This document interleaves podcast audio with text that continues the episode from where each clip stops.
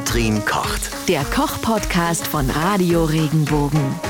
Armes, krummes Gemüse, da kümmern wir uns jetzt mal drum. Das sieht man immer häufiger tatsächlich auch in Supermärkten, ne, Katrin? Ja, das stimmt. Und ich glaube, insbesondere nach der schlechten Ernte im letzten Jahr, wo wir 2018 diese Trockenheit hatten, dann ist es eigentlich unverzeihlich, dass man Exemplare, die nicht in, in einer Schachtel passen und nicht genormt sind, aussortiert und wegwirft. Äh, ja, auf jeden Fall. Ich meine, es ist ja auch nichts anderes eigentlich. Ne? Das ist eigentlich, wenn man so drüber nachdenkt, finde ich schon unfassbar, dass es vorher so war. Also was wurde damit gemacht? Wurden die einfach weggeschmissen, das krumme Gemüse, weil es sah halt nicht schön aus im Supermarkt oder wie?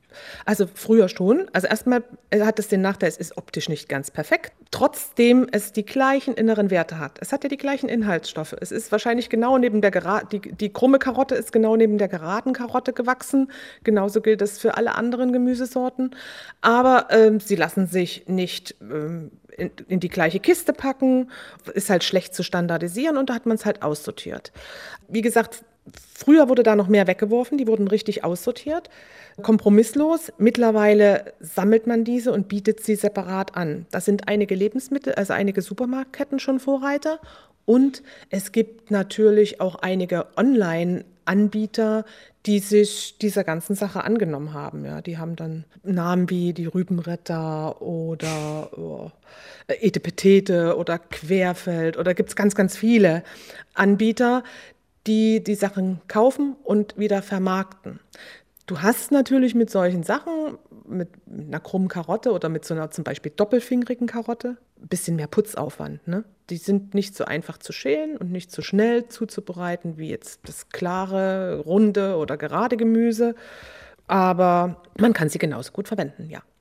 Wie ist deine Erfahrung da mit dem, ähm, mit dem Preis? Weil ich bin ehrlich gesagt extrem schockiert gewesen, als ich es tatsächlich mal in so einem besagten Supermarkt gesehen habe. Dieses, äh, ich glaube, mhm bei irgendeinem so krummen Gemüse und dann ähm, war das aber entweder genauso teuer wie die normalen äh, Gemüsesachen oder, oder sogar noch teurer. Und ich dachte mir, das soll ja jetzt auch schon wieder ein Scherz sein, dass es so marketingmäßig ist, hier tu was Gutes für die Umwelt und zahl den doppelten Preis.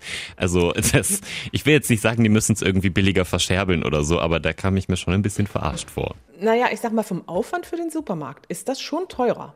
Das muss man sehen. Mhm. Wenn der genauso kostendeckend, wenn der die gleiche Kostendeckung haben möchte wie mit dem geraden Gemüse, müsste er es theoretisch teurer machen, weil er dafür vielleicht eine separate Kiste braucht oder das muss separat ausgewogen werden. Man kann da zum Beispiel keine Stückpreise machen, weil die ja alle auch unterschiedlich groß sind.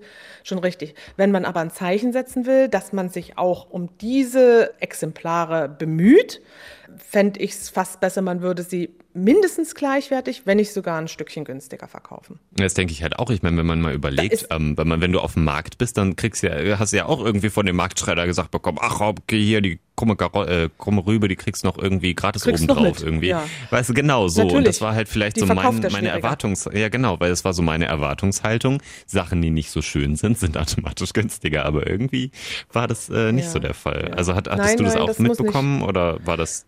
Ich kaufe ja sehr selten Lebensmittel im Supermarkt. Ich kaufe ja beim Bauern oder auf dem Markt ein. Insofern mhm. äh, geht mir das da so ein bisschen, äh, zumindest was, was die Preisunterschiede sind, so ein bisschen durch die Lappen. Ich bemerke, dass es angeboten wird, aber auf die Preise habe ich jetzt noch nicht geschaut. Beim Bauern und so ist es dann auch günstiger, beziehungsweise da war es doch auch schon früher so, dass die die krummen Gemüsesachen da hatten, oder?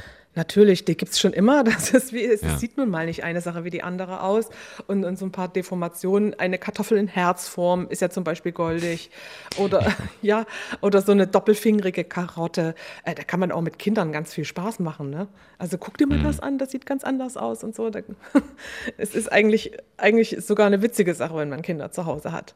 Zu zeigen, welche Formen so die Natur bilden kann.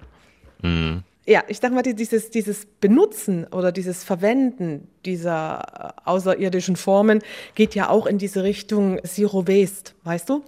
So, Bloß nichts mhm. umkommen lassen von dem, was mal irgendwo gewachsen ist. Und da gibt es ja auch ganz viele Möglichkeiten, wie ich bestimmte Teile von, von Radieschen, Kohlrabi, äh, Karotten auch noch anderweitig nutzen kann. Nicht nur die Krummdinger, sondern eben auch vielleicht die Blättchen von den Radieschen und die Kohlrabi-Blätter oder auch mal mhm. frisches Möhrengrün.